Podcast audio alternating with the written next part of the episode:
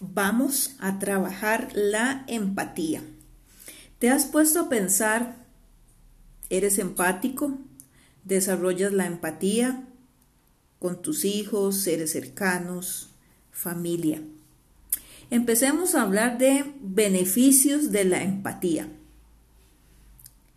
Beneficios de ser empático.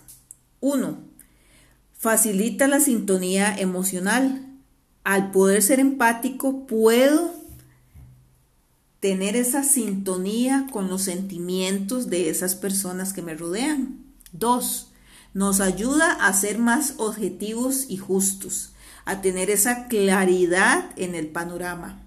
Tres, nos describe como personas respetables y respetuosas de la opinión, del sentimiento, de las acciones de los demás mejora la autoestima y estimula nuestro aprendizaje.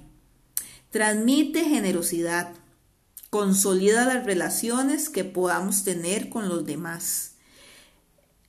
¿Te has preguntado qué es empatía?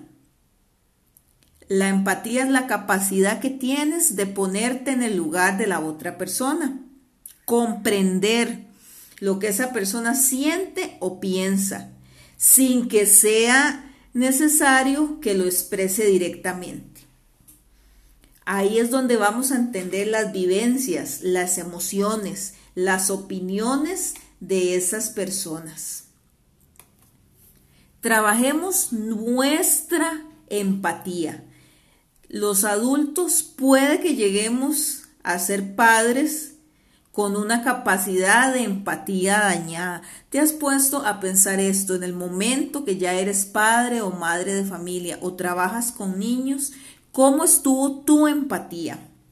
Si cuando eras niña no fuiste respetada, no fuiste escuchada, se negaron tus sentimientos y tus, necesidades y se negó esa parte esencial de consuelo, aceptación o todas esas expresiones de cariño. Quizá el primer paso indispensable para que nuestros hijos sean empáticos es solucionar primero nuestros propios daños emocionales.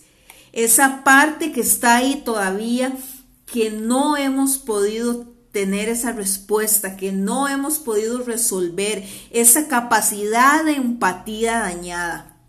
Los niños aprenden de lo que hacemos, no de lo que decimos. ¿Qué hay que hacer?